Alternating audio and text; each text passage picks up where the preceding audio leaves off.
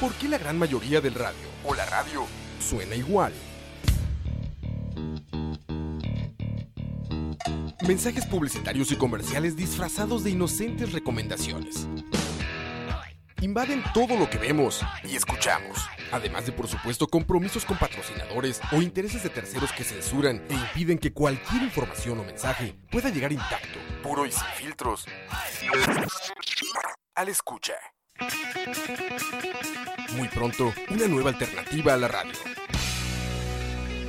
Solo escucha.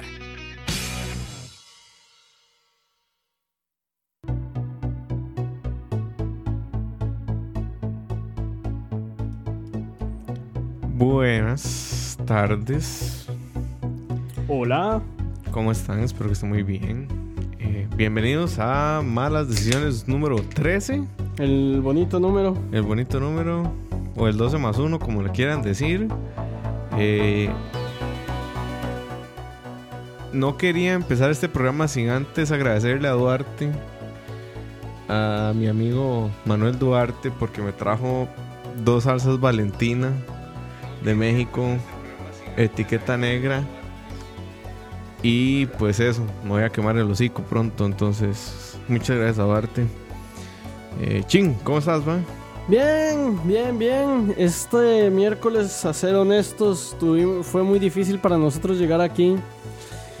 Porque... Está lloviendo un poco. Sí, se está cayendo el cielo en Santana. Y en todo el país, al parecer, estamos en frente frío. Bienvenido al invierno. Pero bueno, Bueno, aquí técnicamente no hay invierno. Hay estación lluviosa. sí, sí, sí. Pero bueno, Pero bueno, eh, hoy al final lo logramos. lo logramos. Así que todo bien. En contra de nuestros. En contra de nuestros principios de vagabundería. Sí. Bienvenidos a todas las personas que están en el chat. Por favor, ayúdenos con hearts y también eh, compartiendo el programa con quienes ustedes quieran. Si son amigos, con mucha razón. Si son enemigos, con mucha más razón, para que se aburran bastante con nosotros. Em, Y bueno, tanto en vivo como en Spotify. exacto. Eh, ahí vamos a estar. Ustedes, ustedes que son nuestra audiencia, gracias por preferir. eh. Em, ese soy yo. Poniendo efectos de sonido. Moiso está jugando de sonidista hoy. Sí, exacto. Eh, ya fuera de, todo lo, lo el chingue que nos tenemos ahorita, eh, compartan por favor, eso nos ayuda a crecer y la idea es que escucha sea una, una alternativa a la radio. No sé, Chin, si me permitís eh, de repente hacer un, un pequeño, no editorial, sino externar una opinión respecto a algo. El tema de hoy es economía laboral. El tema de hoy fue propuesto por, por alguien que nos escucha. Aparentemente hay gente que nos escucha. Al parecer, al parecer, Eh. hombre, no es puro, no es puro marketing, si nos escuchan. Eh, Alberto Pérez propuso hablar de los derechos de los trabajadores. Entonces, bueno, eso es un tema bastante complicado. ¿Cuál es el salario mínimo de este país? A ser honesto, lo des- me gustaría abordarlo desde un punto de vista más general antes de entrar directamente a derechos y, a- y al salario mínimo. Entonces quería hablar un poco como de economía laboral, cómo, cómo, cómo afectan los salarios al empleo y todo este tipo de, de cosas. que yo tengo que reconocer que busqué invitados para que vinieran, pero encontré solo un abogado del Ministerio de Trabajo que nos podía ayudar y no podía el día de hoy. Entonces, bueno, eh, para que sepan. Eh, dice por aquí Julio, saludos, listos como cada miércoles, gracias por la preferencia. Em, Bueno, pero antes pero antes quiero hacer un editorial. Que Eh, creo que sé por dónde va y creo que estoy de acuerdo con vos. Ok, vamos a hablar de... Es- Está pasando mucho en el mundo. A ver, eh, eh, tenemos el tema de los migrantes centroamericanos en Estados Unidos. Tenemos el tema de eh, los problemas democráticos, si se quiere, de alguna forma, que estamos teniendo en Venezuela y la manifestación, la represión de manifestaciones. Y en pero Nicaragua. En, en Nicaragua, sí, perdón, era. Bueno, Venezuela también. Sí, o Venezuela sea, también, pero lo- la noticia ahora es que está Sí. pasando en Nicaragua. Eh, yo quiero hablar hoy sobre eh, el proyecto de ley que está proponiendo Jonathan Prendas. Sí. Bueno, Eh, a ver. Ante, ante todo, nada más para hacer una pequeña acotación, es una aberración democrática intentar imponer eh, penas judiciales a gente que falte al honor. Para eso está la vía civil. en- o sea, no solo existe la vía penal. Bueno, pero actualmente, no, cl- claro, yo, yo soy periodista, jamás podría estar de acuerdo con un proyecto de ley como el que está proponiendo Prendas, Ajá. pero actualmente la legislación es penal, ¿verdad? In- Injurias, calumnias eh, y difamación. Los tienen- delitos contra el honor son civiles. Los delitos contra el honor actualmente en Costa Rica son penales. Bueno, imagínate. No vas a la cárcel, pero te queda ahí manchado. Sí, pero no es penal en el sentido de que no te vas a la cárcel. Eso sí. O sea, es civil, tenés que hacer una, una resarcitoria civil. Sí. Eh, pero más allá de eso, eh, pongámonos serios. En países serios como Italia y Francia, incluso la. No voy a decir la chota, la. ay, la. La, el- la cómica política, la sátira, está protegida constitucionalmente, incluso. Sí, es que acá el problema es, es mayor, ¿verdad? Acá el problema es que estamos hablando de un tipo que quiere legislar sin, sin recibir, digamos, críticas. Críticas. Que es Y eso, lo que se quiere. y eso, compañeros y amigos escuchas, es el principio del fascismo. O sea, no, yo no, no tengo miedo en catalogar eso como fascismo y pueden ir don Jonathan Prendas aquí cuando quiera y podemos discutir. Ahora, a mí me parece también muy curioso lo que está haciendo Jonathan Prendas en el sentido de que me parece completamente contraproducente a sus intereses políticos. Completamente. ¿Por qué? Porque él puede ser un diputado que pase esta ley, pero todos sabemos que quien hace que quien hace cumplir la ley no son los diputados. Pueden referirse al primer episodio de Malas Decisiones. Correcto, de división de poderes. Eh, son los jueces y el ejecutivo. Entonces, Correcto. el Jonathan Prenda le estaría dando las herramientas a un gobierno del PAC para perseguir la libertad de expresión y no creo que lo haga para defender a Restauración Nacional. No. Entonces, pero eso es otro tema. Más allá de eso, es una completa aberración, es una completa Es un completo absurdo. y es algo que no cabe. Y creo que es importante hacer esto antes de hablar del tema, porque al fin y al cabo nosotros estamos hablando de una plataforma pública, Correcto. aunque tengamos no sé qué tan extendida sea, pero es una plataforma pública que eventualmente podría verse afectado por este tipo de cosas. Eh, es una completa aberración y algo que ya no, no, no, tiene, no tiene lugar en las democracias occidentales actuales. Correcto. Y eso era. eh, yo tengo el proyecto de ley en el correo. Si necesitan que se los pase o que ponga un link, con todo gusto. Pero sí, nada más quería empezar haciendo eso porque es un atentado a la gente que quiere. Que no solo que quiere criticar el, el derecho a decir las cosas que uno quiere como tenga que decirlo. Sí, acarrea consecuencias, pero las consecuencias no pueden ser penales nunca. Eh, y hay límites de la libertad de expresión. Escuchaba un podcaster un día de estos que decía que si entendiéramos la libertad de expresión como, ok, sí, tenés el derecho de decir lo que quieras, pero entendés que eso trae consecuencias, como por ejemplo, si yo digo, em, malditos nicas, muéranse ya, ok, eso es, estoy usando mi libertad de expresión, pero la consecuencia probablemente sea un despido porque es un comentario súper racista. Entonces, para que lo tengamos claro, Ahora, las, la- consecuencias no pueden ser de, de tipo judicial, sino usé mi libertad de expresión, pero sé que tiene consecuencias. Yo Y creo sí, que el- que la mejor herramienta para hacerle eh, para hacerle de momento la mejor forma de, de- de- de tomar este proyecto de ley es decirle a Jonathan Prendas que es un mamerto una y otra y otra vez y en realidad yo creo que la chota es una forma de hacer ver lo ridículo que es este proyecto Correcto. Entonces, bueno, ahí está, gente. Ese fue nuestro editorial. Podríamos empezar todas las malas decisiones con algo así, de repente. Pero lo quería hacer porque es una situación clave, es muy delicado lo que se propone. Y mm, bienvenido sea el debate. Bienvenido sea la crítica, la chota, la burla, la sátira. Al final, burlémonos de nosotros mismos. Si uno se toma en serio a uno mismo, uno tiene más que perder que cualquier otra cosa. Y eso uno lo aprende como con, con el tiempo, con los años. Pero bueno, chin. Hoy no estamos aquí para hablar de libertad de expresión, aunque ciertamente podría ser un tema en el próximo podcast. Eh, hoy vamos a hablar de economía laboral o algo así o algo así. Cuéntenos, chin. Eh, el tema surge por un escuche y demás, pero cuando hablamos de economía laboral, no hablamos. No estamos hablando del consumo de bienes y servicios, ¿cierto? Parcialmente. Mm, parcialmente todo todo en en economía al fin y al cabo tiene que ver con todo, entonces no es un tema tan aislado. Pero cuando hablamos de economía laboral nos referimos básicamente, em, de nuevo, es, es- es un tema muy pro- que da para mucho, entonces quiero hacer como una pequeña introducción. Oye, esa es como la idea. O sea, esa es la idea de este programa, hablar un poco de- muy por encima de lo que se trata cada tema. Pero quizás la forma más, más clara y la que nos podemos sentir más, más afectados es eh, hablar de los salarios. ¿Qué es un salario? Eh, ¿Cómo afecta el hecho de que yo tenga un salario alto, de que tenga un salario bajo? ¿Y cuáles son estas consecuencias para la economía en general? Eh, y podemos empezar tal vez hablando de los salarios mínimos, Ok. como dale. un concepto. que hay gente en este país, aunque usted no lo crea, y aunque haya gente que está que vive por debajo del salario mínimo y que eso indica, eso influye directamente en el índice de la pobreza, hay gente que está en contra del salario mínimo en este país. Pero el argumento es fuerte. El argumento es, es, es sí, válido. pero eh, históricamente lo que argumentan no necesariamente es cierto, ¿verdad? O sea, Está difícil decidirlo, digamos. sí, pero bueno, contanos el argumento y contanos qué es el salario Y, mínimo. y- y esa es una buena introducción, creo. El argumento es que si eliminamos el salario mínimo, La gente va a ganar más. No, más gente va, a- va a poder emplearse.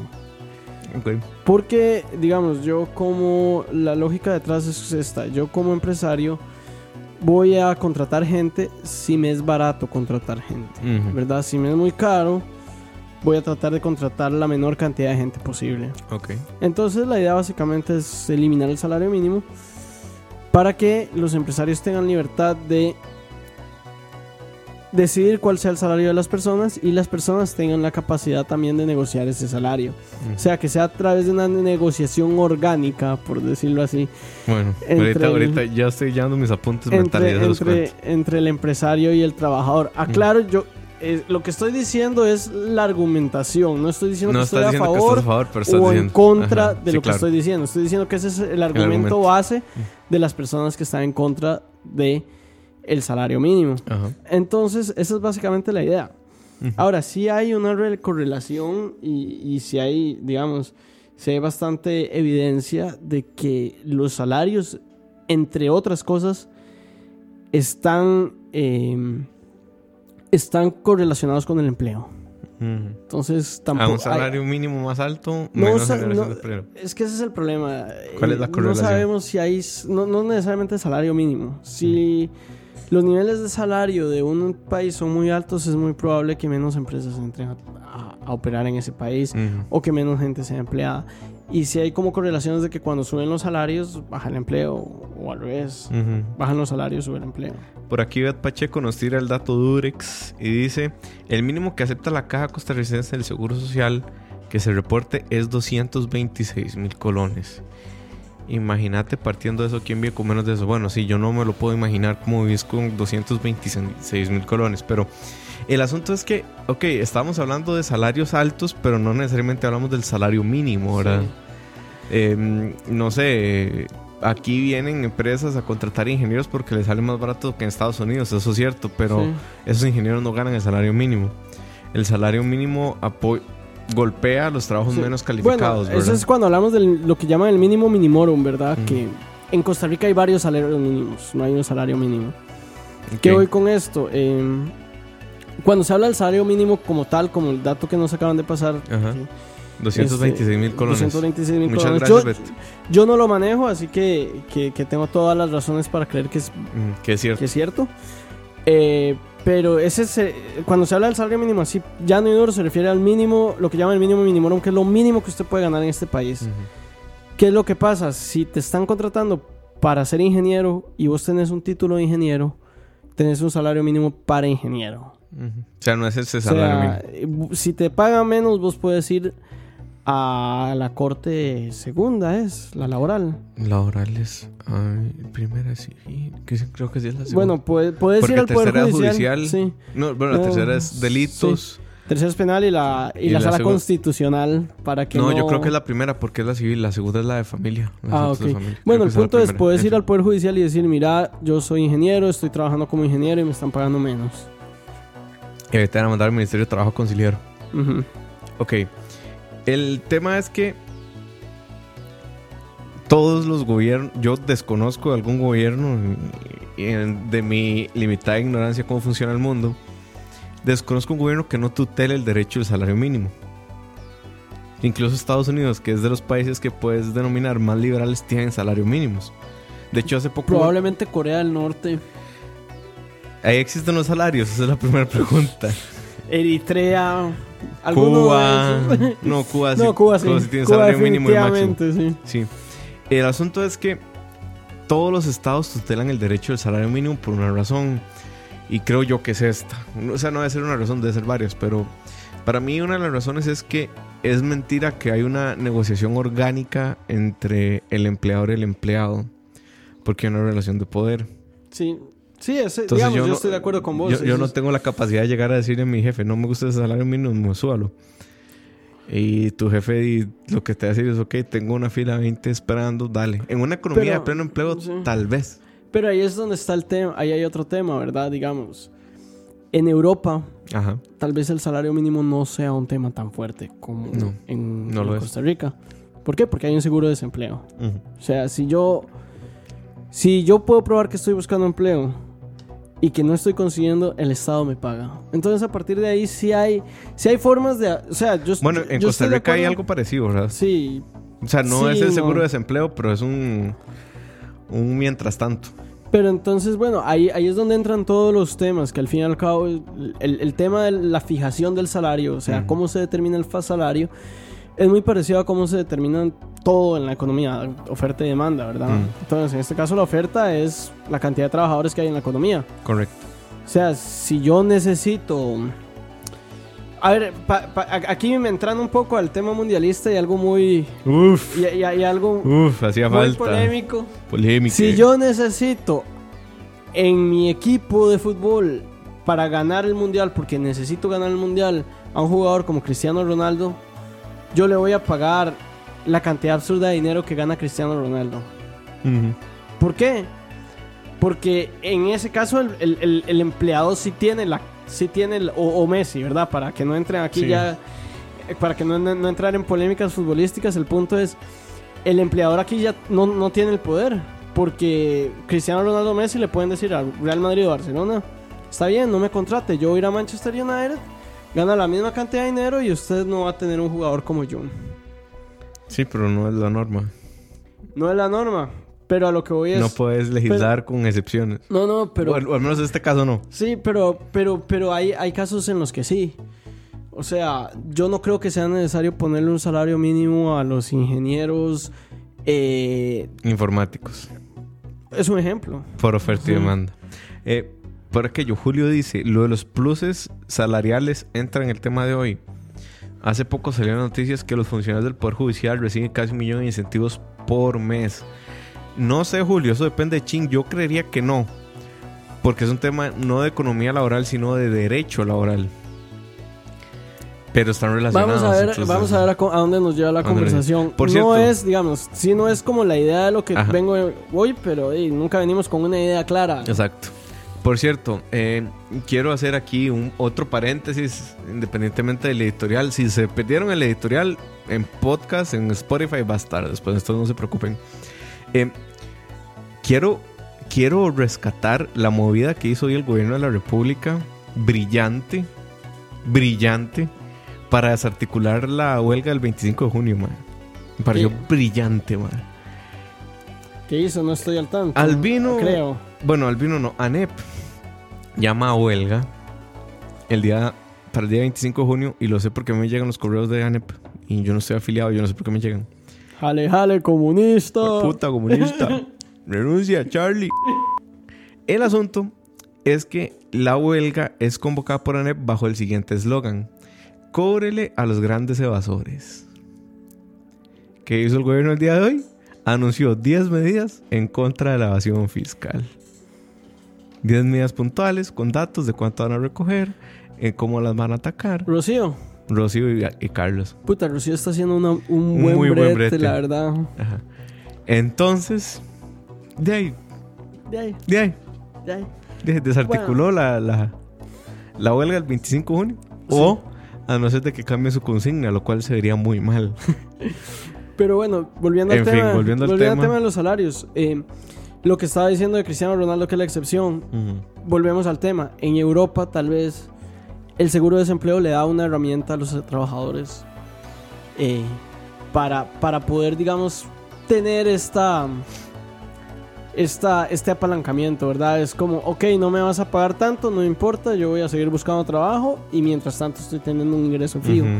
Entonces, a lo que voy con esto es que el, el salario mínimo, eh, me parece que en las circunstancias actuales de Costa Rica, aquí ya estoy metiendo opinión, Sí. es, es- es una herramienta sumamente importante y poderosa y, y la defiendo.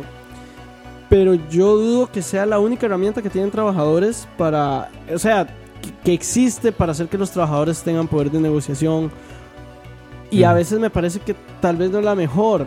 O sea, no estoy diciendo que hay que eliminarla, pero hay que ver otras opciones. En Costa Rica, una muy buena forma es, por ejemplo, eh, poniendo un seguro de desempleo o generando condiciones para que en la economía haya más empleo que, que gente buscando empleo. Porque mm, la- el poder de negociación que, tiene, que tienen los trabajadores a la hora de negociar su, su salario depende de muchas cosas, ¿verdad? Depende del grado de, sindicali- de sindicalización, como en Costa Rica es muy evidente. En Costa Rica el grado de sindicalización es En el- bajísimo. En el sector, en el sector privado. Sí, el sector privado público es, sector de público- hecho, el sector público ha venido en, decrecien- en, en Sí. decreciendo. Pero sí es muy bajo el, el, Sí. digamos, el nivel de sindicalización Pero bueno, del país. a lo que voy es la organización sindical, al fin y al cabo, es una forma que tienen los trabajadores para poder negociar. que yo no estoy en contra del sindicalismo, estoy en contra del sindicalismo latica y voy a explicar mi ejemplo con un punto. Hace... ¿Cuándo fue la crisis? 2009 fue la crisis de inmobiliaria. 2000 2008, ok. En el 2008, cuando están en crisis inmobiliaria en Alemania, digo, la crisis cae en Estados y todo el mundo se resfría. En Alemania di, empieza a despedirse gente así. Em, los sindicalistas le aceptan al gobierno lo siguiente: le dicen, ok, man, vamos a aceptar una congelación de sueldos por 10 años. No lo suban, tranquilos. Es el sindicato de industria y manufactura de Alemania. Pasan los 10 años y el año pasado aprueban el sindicato junto con el parlamento alemán.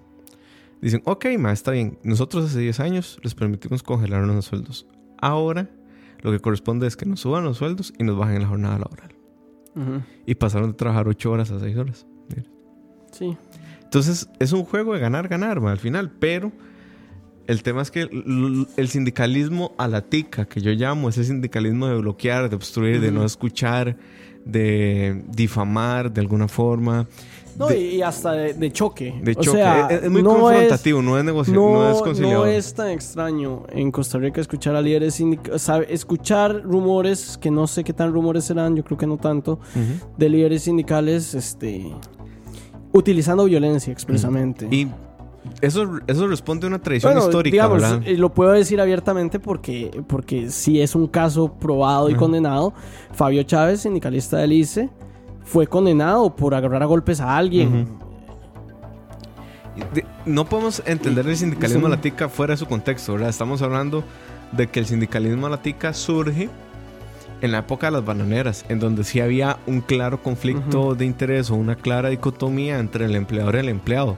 Yo creo que ya estamos en otra, en Sí. otra época. Ya Pero no es ese tiempo. Pero bueno, continuemos. Ah, Ah, so- solo que nada más para leer algo que dice Beth Pacheco. Dice, ojalá sea verdad efectivo refiriéndose a las medidas de, de recaudación de impuestos, porque siempre le caen las pymes y los grandes no se les puede tocar. Perdón, pero doy fe de que el Ministerio de Trabajo es como el INAM, sirve para nada. Y el sector privado no tiene cómo defenderse. Bueno, el Ministerio de Trabajo depende, es muy grande, yo trabajo ahí. Está laboral, pensiones, economía social solidaria, en fin, ti- atiende muchos casos. No sé laboral cómo funciona, lo desconozco, eh, pero lo que sí leí hoy de esas 10 medidas es que no le están cayendo a, los- a las pymes, le están cayendo a los profesionales liberales, en donde hay un, un índice de evasión muchísimo más grande, y a los 75 más grandes evasores del país ok. van a incautar cuentas gracias a la ley que pasaron hace poquito y van a hacer el van a atacar el tema del ya decir del narcotráfico del de esta vara. Del contrabando. Esos son los tres puntos focales del asunto. Entonces, para que vean que no está como mediado las pymes. Además, las pymes es muy difícil que hagan impuestos. Sí. Están muy bueno. amarradas. Pero bueno, siguiendo con el tema de economía laboral. Siguiendo con el tema, también otra, o- otra, otra cosa que afecta directamente el poder que tiene un trabajador o un, o un empleador a la hora de negociar el, el salario es la tasa de desempleo. Ujú. ¿Y a qué voy con esto? Lo que vos decías al principio. Si la tasa de desempleo es muy alta, eh, mira, me pediste un aumento salarial. No, te vas. Aquí tengo a 30 personas que quieren tomar su tu lugar. Pero si la tasa de desempleo es baja, me pediste un aumento salarial. Bueno, lo voy a pensar porque si te he hecho, me va a costar conseguir a alguien que te, Ujú. que te reemplace. Entonces, eh, eh, eh, digamos, al fin y al cabo, la, la fijación de un salario Obedece a demasiadas cosas, Sí, pero. obedece a, a, a un juego de oferta y demanda en el que los oferentes son los trabajadores y los demandantes, la demanda son, serían los empleadores. Eh, y el salario es el precio. O sea, si lo vemos como un modelo típico de oferta y demanda, se puede ver así. Que de hecho, gracias al mercado laboral surge el capitalismo moderno, como lo entendemos. De alguna forma. Sí, sí, bueno, eso ya es historia, pero Eso es eso es historia más que economía. Pero sí, digamos, el, el capitalismo como tal y como lo critica... ¡Capitalista! como lo conceptualiza y lo critica posteriormente Marx, es básicamente la idea de... el- de- Del robo de la plusvalía. Sí. Es básicamente la idea de que ya no hay esclavitud, ya no hay feudalismo, ahora la nueva forma de opresión, por decirlo así, que estoy usando las palabras marxistas, no las mías, Mm. es este te contrato a cambio de dinero. Mm. Esa es como la crítica. Una de las. Una, es muy en Génesis la crítica de Marx. Y lo que Marx llama el proletariado son las personas. Vos y yo, Sí, son las personas que no tienen. que no son dueños de los medios de Es que producción. a, a veces, a, veces, a veces la gente cree que. Bueno, aquí me estoy desviando como siempre, pero vale picha. Eh, ¿Vale qué, vale qué? Vale. Eh, digamos, los. eh, los proletariados no son, no son necesariamente personas pobres. Ujú. Son personas que solo tienen el trabajo en, Para producir. para producir. Que no tienen capital, que no tienen tierra, en otras palabras. Que, que- y esa es otra crítica. No necesariamente los dueños de los medios de producción son personas ricas tampoco. Preguntarle, preguntarle, a, un, a un pequeño productor de la zona de los Santos si es rico. Cuando Marx lo, lo, lo conceptualizó, creo que sí. Mm, Pero en, O sea, en- en tiempos la- modernos. En la no. Inglaterra industrial de los 1800 creo que sí, Sí, pero ahorita probablemente no sea tanto el caso. Mm. Pero bueno, economía laboral. Siempre, eh, bueno, hablamos del salario mínimo, pero no hablamos del salario máximo. Eso no existe. No existen topes salariales en el sector privado. En el sector público estoy clarísimo que sí. Pero en el sector privado no existe un tope. Aunque tendría sentido. ¿Tendría algún sentido? Digamos, tendría algún sentido bajo la idea de que si, al- si, si los salarios son muy... a- Digamos, bajo la misma idea que por la cual mucha gente defiende quitar el salario mínimo, eh, se podría defender un salario máximo. Se pod- eh, en, las- en el sentido de que si los salarios son muy altos, de ahí esto me está afectando el empleo, entonces mejor bajémoslos para que se emplee más gente. Di- Dice Julio Sandoval, otro día más siendo de la prole. Bienvenido. No, pero ¿sabes dónde se creo que se puede explicar muy bien el tema del mercado laboral? Ajá. En los drafts, en las, en las contrataciones que hacen en la NFL, en la NBA en, en Estados Unidos. Ahí se podría explicar Sí. un, un poco muy bien cómo funciona el mercado laboral. Em, para los que no lo saben, en ambas ligas de esos deportes del imperio hay un límite de cuánto puede pagar un equipo por salario. No sé cuánto es en la NFL. Como 130 millones, tal vez, ching. 140. Hay un tope salarial. Es un tope salarial. Sí, eh. pero bueno, es, eso más que todo corresponde a que los equipos... Eso tiene que ver con la competitividad más que todo, ¿verdad? Pero al fin y al cabo la competitividad se traduce en poder rotar jugadores y poder liberar gente para que se emplee en otro lugar. Sí, y básicamente la idea de nuevo es que el- el- el- cuando la gente dice muchas veces es que por qué los jugadores de fútbol ganan tanto y los médicos no ganan lo mismo, es un poco complicado Es muy- ese tema. poco muy complicado. Porque, porque para empezar uno sabe los salarios de los jugadores de la UEFA Champions League, ¿verdad? No de las 500 ligas europeas, eh, latinoamericanas. O sea, yo no creo que un jugador de eh, Sagrada Familia en Segunda División gane muchísimo dinero por jugar fútbol en Sagrada Familia de Segunda División de Costa Rica. Entonces a veces no se toma eso en cuenta, ¿verdad? ¿Cuál es el salario promedio de toda la población? Pero más allá de eso, tiene que ver con esto, ¿verdad? O sea, eh, se busca el talento y el talento se paga. y, probablemente si sos el único doctor del mundo que puedes hacer un trasplante de corazón de 38 horas, probablemente te paguen bastante. Te paguen bastante bien. Sí. Que curiosamente ahora tenemos nuevas formas de empleo y de autoempleo, ¿verdad? O sea, hablemos no de la gente que pone su micro y pequeña empresa, sino de los youtubers, por ejemplo. Esta gente está creando asimetrías en, en, los, en la generación de, de contenido, no, en la generación de ingresos por publicidad. Las agencias se han visto muy, muy golpeadas desde, desde que surgieron los influencers. Y te pongo un caso, hace poco en España un youtuber que se dedica a jugar Fortnite. Eh, que el Mae hizo un video de YouTube diciendo que se mudaba para Malta, creo que era. Alegando que el gobierno español está quitando mucha plata de impuestos de sobre, su, sobre su renta mensual. La renta mensual del hombre es de 20 mil euros. Lo que le iba a quitar el gobierno español por esa renta mensual de 20 mil euros eran 9 mil euros. O sea, le iba a quedar con un salario de 11 mil euros. Yo podría vivir con un salario de 11 mil euros. Al mes, ¿verdad? Sí, al mes. O sea, ¿en qué cae? Bueno, ¿en qué cabeza no? Dios, o sea, está en su libertad de hacer eso. Es decir, me voy a Malta, me voy a pagar menos impuestos. Pero me parece una forma muy egoísta de verlo. Y eso también plantea los retos que estamos teniendo ahorita o que están teniendo los estados para, con respecto a la economía laboral. Y en general el mercado laboral es más volátil que nunca ahorita no hay como una seguridad de, que si te quedas en tal empresa o, en X de por vida, como si sucedía hace unos años que te morías con la empresa. Pero también, también eso, o sea, eso tiene que ver con que nuestra generación también tiene otras prioridades, ¿verdad? Correcto. creo que nuestra generación valora mucho más el tiempo. Que el tiempo está relacionado también con el trabajo, ¿verdad? Porque mm, una, una forma de entender también el tema de la de la oferta laboral. Eh, ¿Y a qué me refiero con la oferta laboral? La decisión que lleva una persona a trabajar. Eso tiene que ver con las preferencias de la persona y las oportunidades y, y, situación de vida de la persona. Em, ¿A qué me refiero con esto? Eh, bueno, Mujica una vez eh, dijo algo que todo el mundo se quedó como súper sorprendido por lo que dijo porque fue algo muy sabio, pero es algo que uno ve en segundo o tercer año de economía que él dijo, cuando, cuando vos estás trabajando, no estás ganando dinero, estás sacrificando tiempo.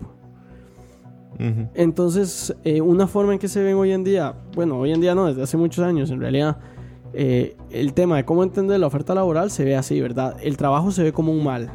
Es como una forma de obtener ingreso, pero que me, que me hace menos feliz.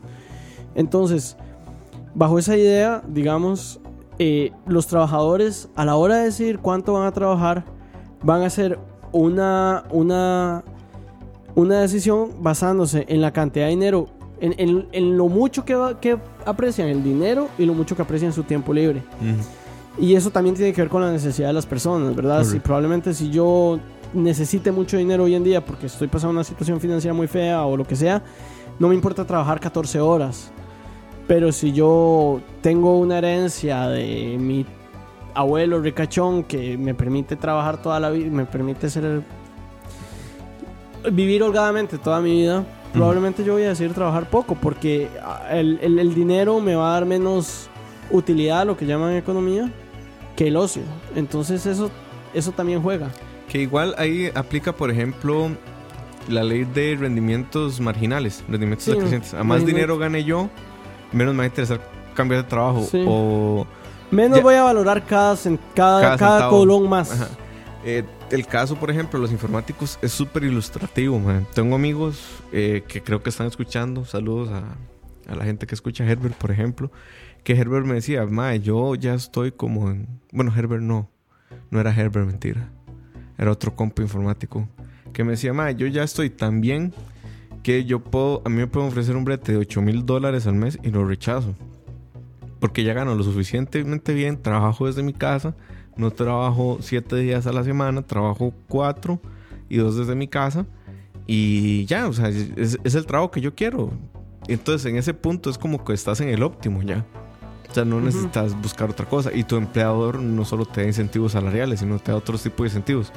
Decime, ¿tenemos comentarios? Sí, bueno, de hecho con lo que estabas diciendo aquí me parece bastante relevante un comentario de Frank Quiroz que dice que conozco muchos que cambian trabajo cada año porque sienten que no están haciendo un impacto en el mundo, que las generaciones actuales no tienen paciencia. Bueno, creo que eso es un tema también, como te estaba diciendo, de, las generaciones actuales. Ahorita hay cosas y tal vez por eso las, las, las teorías por las cuales se ha explicado el trabajo eh, se explica el trabajo hoy en día en la academia va a cambiar pronto, es porque hoy en día hay cosas más importantes que el tiempo de ocio a la hora de definir un trabajo, ¿verdad?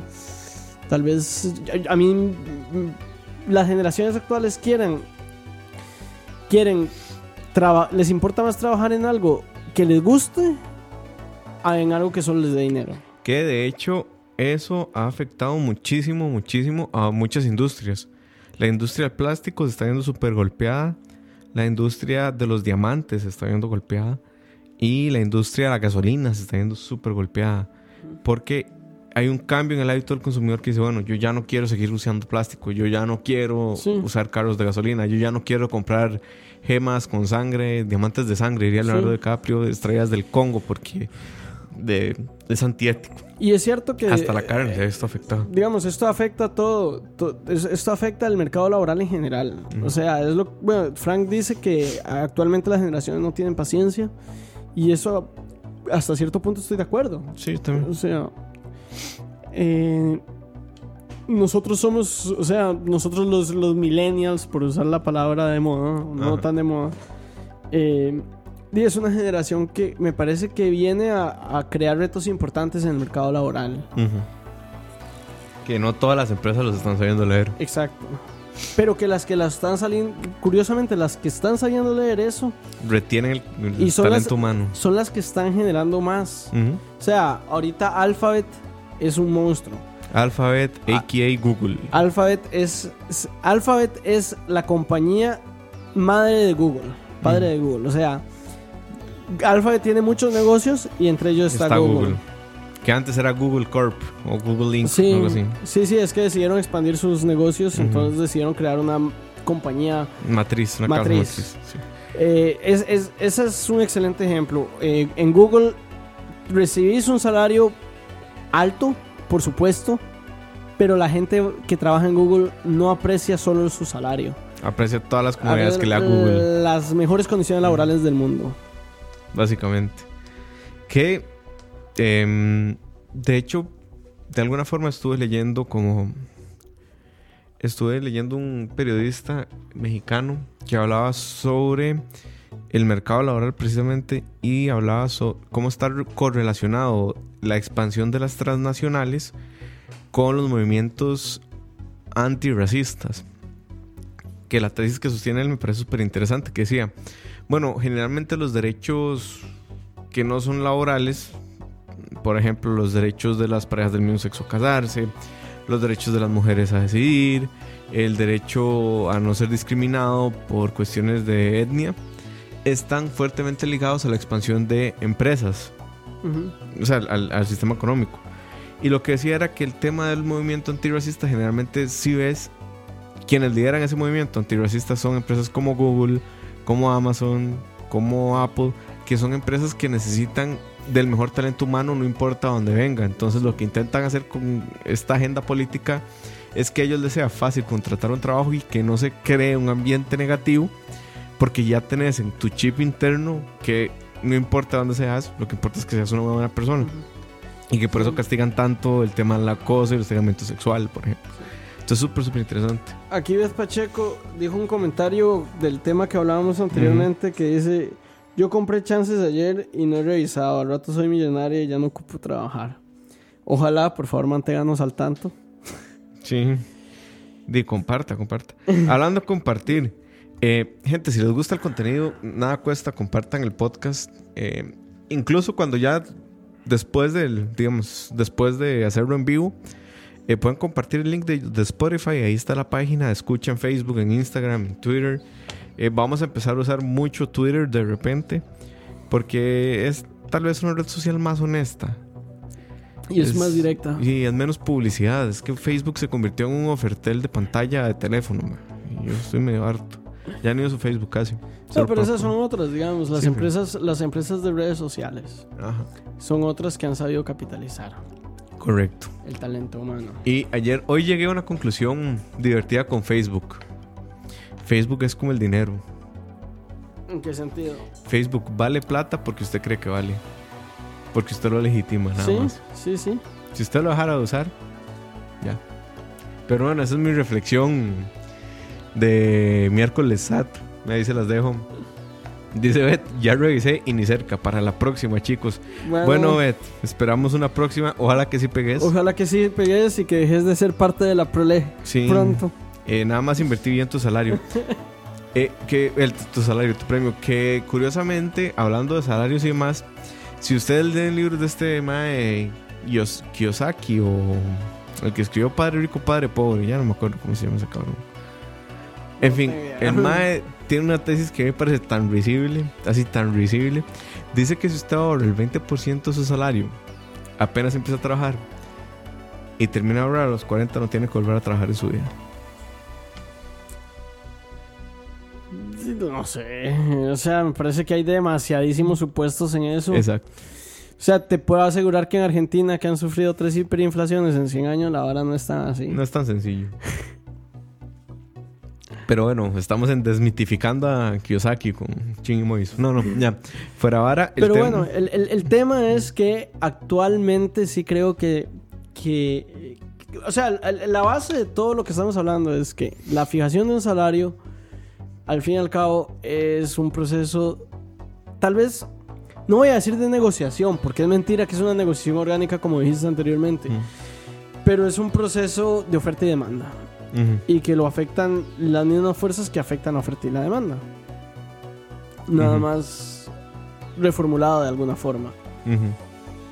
Eh, y ahora, ¿qué, qué es lo que lleva la- o sea, las empresas? Ahora eh, vimos mucho la oferta de trabajo, o sea, de los trabajadores que quieren demandar un salario.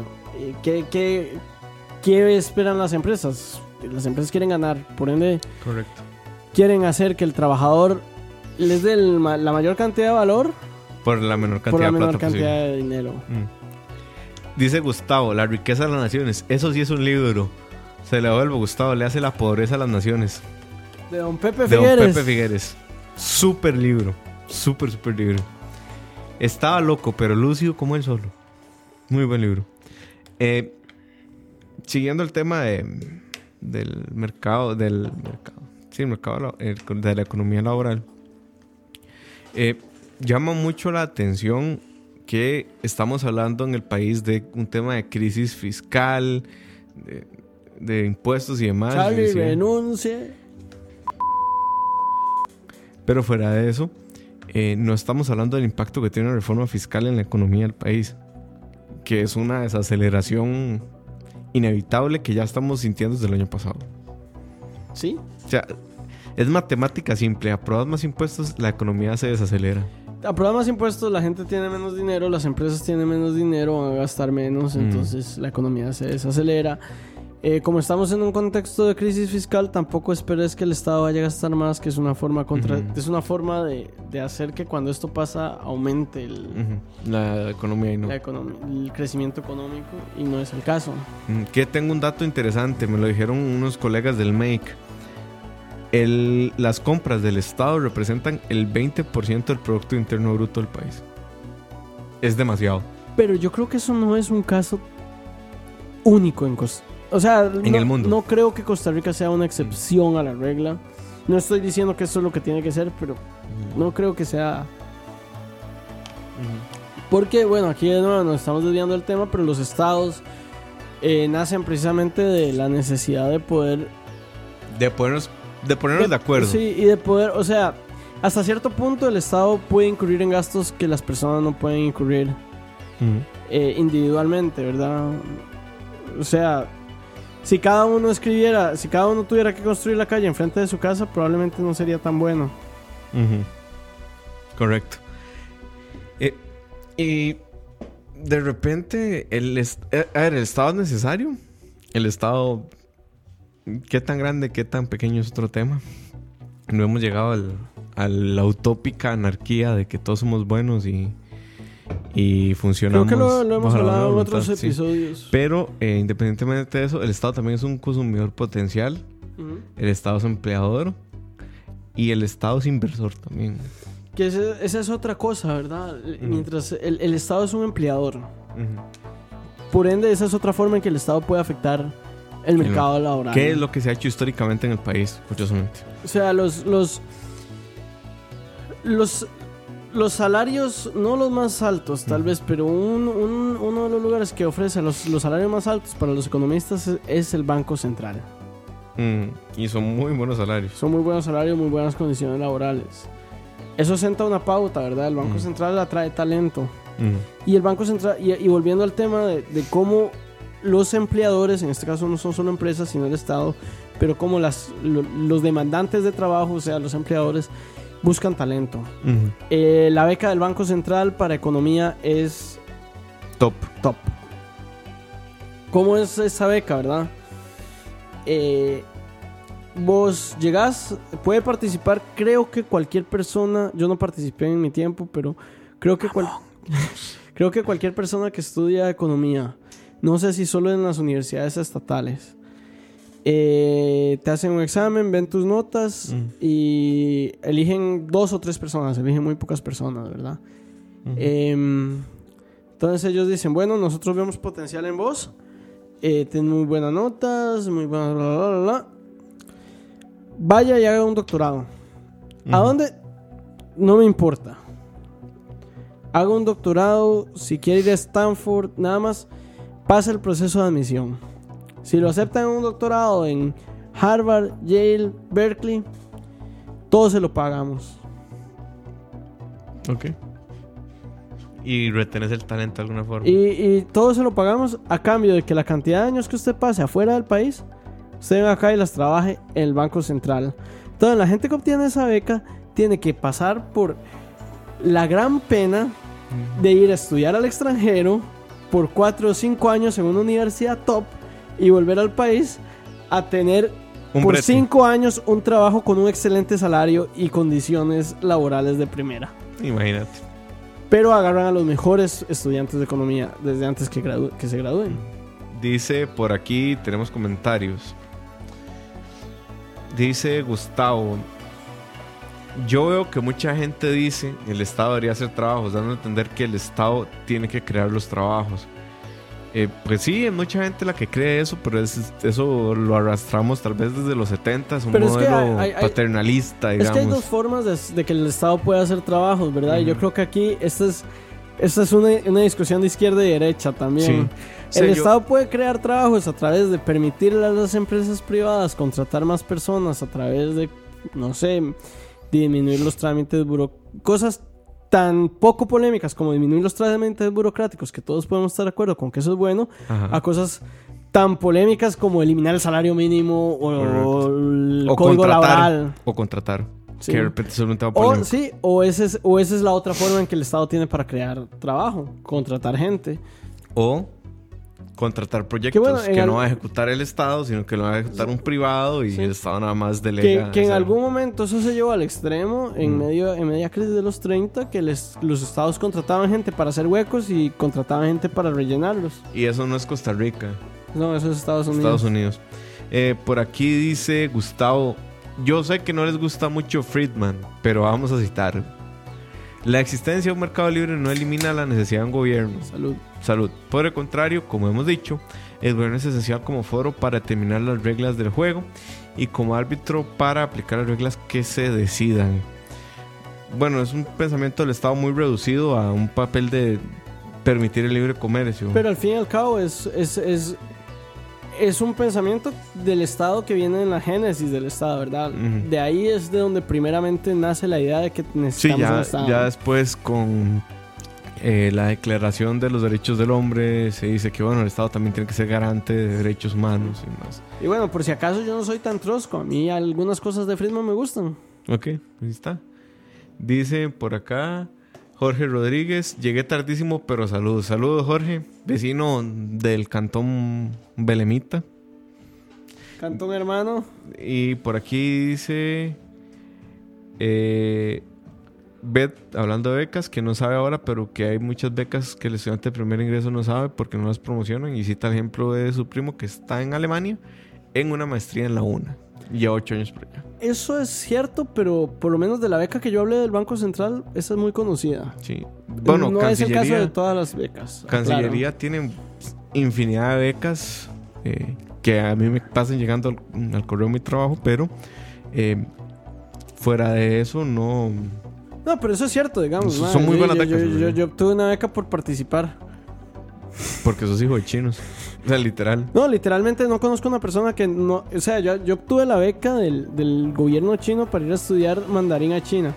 No conozco a la fecha una persona que haya aplicado esa beca y que lo hayan rechazado. Yo debería aplicar esa beca, ¿sabes? Y me iré a un rato. No, en realidad es que me apliché presa. Pero bueno, eh, creo que podemos ir cerrando de repente el podcast. Nos quedan unos nueve minutos, cinco minutos. Eh, no sé si tienen preguntas, por favor háganlas. Estamos en la edición en vivo de Malas Decisiones. Y, y queremos saber también ustedes, porque nosotros ya explicamos la génesis del asunto y todo, pero queremos saber ustedes qué dudas surgen, les surgen sobre economía laboral. Eh, el asunto, más allá de, de lo poquito que hemos explicado acá, es que la economía laboral es bien amplia. Toca, tal vez es el tema económico que más te va a tocar cuando seas un adulto. O sea, que, que más te va a interesar, que más te va a llegar. Y definir un como parámetros este sobre el tema es complicado. Sí, bueno, quizás para cerrar, yo quería cerrar con un con una Con un meme. no, con, una, con un meme no, era un, un, un- Una reflexión. un dato, más que todo un dato curioso que me envió una colega cuando le dije que iba a hablar de economía laboral hoy. Eh, eh, la, la colega se llama Lucero y me dijo que me, me mandó una, una- una tabla bastante interesante de la cantidad de horas de salario mínimo que se necesita en América Latina para comprar un Big Mac. Ok. Entonces, en Santiago de Chile, con 36 minutos de trabajo, Te compras un Big Mac. con, en San José, Costa Rica, esos 36 minutos de trabajo se convierten en una hora y 54 minutos. Y en Caracas, Venezuela, se convierte en un mes y dos días. Bueno, vos sabes que la moneda de World of Warcraft vale más que el que el Bolívar, No, no lo sabía. pero ya lo sabes. Pero bueno, Una moneda eso- ficticia de un videojuego. Pero bueno, quería, termin- que, que- quería mencionar eso porque me parece una buena, una buena forma de ver cómo el trabajo al fin y al cabo es tiempo que nosotros gastamos para obtener riqueza. Que por cierto, muchachos, no se vayan pollos cuando eh, les dicen que Costa Rica es un país muy caro y nada más les ponen una tabla de precios. Hay que ir al índice de paridad compra para poder afirmar que Aunque Costa Rica sí es un país caro. Sí, o sea, yo no estoy O defendiendo sea- que seamos baratos, pero eh, es un país Sí. que con lo que ganas, si ganas el salario mínimo, es asequible al menos. Dice Julio por acá, Moiso, ojalá en un futuro programa vuelvan a invitar a la muchacha que habló de migraciones por lo que está haciendo USA con los inmigrantes. Bien, de repente el próximo programa podemos invitarla, no sé si Marisol, Marisol, sí. estará disponible. ¿Puedo preguntarle? Puedes preguntarle y la tenemos la otra, la otra semana. Bueno, gente, cerramos. Cerramos. El, el programa de hoy vino de alguien que nos... Que nos sugirió el tema. Sugirió el tema. Lo que voy con esto es... Si Sugieran. quieren sugerir temas, estamos más que dispuestos a, a escuchar. Sí, la próxima semana vamos a hablar de, de temas políticos. No he decidido qué, renuncia a Moiso. Eh, pero bueno, eh, ya veremos en el transcurso de la semana, les avisamos de qué vamos a hablar. Esta semana estuvimos un toque como... Podríamos hablar de libertad de expresión, También podemos hablar de libertad. aprovechando a Don Johnny. a don al-. Frentes. Si yo no pienso traer a nadie que defienda su proyecto de ley, pero bueno. podría ser que traigamos gente que hable, que sepa y que hable de libertad de expresión. Pero bueno, gente, nos vemos. Este. Quédense en, en sintonía, escucha. No sé si viene el programa, creo que sí. Y si no, igual ahí está Spotify para que nos escuchen. Un saludo a la gente que está escuchando Spotify, a la gente que escucha por chalaria.com también. Ahí estamos en esa página. Y nos vemos de hoy en 8. Sí, tema a decidir. Tema a decidir. Y probablemente el programa no sea en vivo, probablemente sea pregrabado. Eh, nos vemos. Y espero, Bueno. espero, espero que cuando nos veamos de 8 estemos celebrando el pase de la selección a octavos de final. Así va a ser, así va a ser. Porque el viernes le vamos a ganar 2 a 1 a Brasil. Quedó grabado. Que quede grabado. Profético de Chin. Pero bueno, gente, nos vemos. Saludos.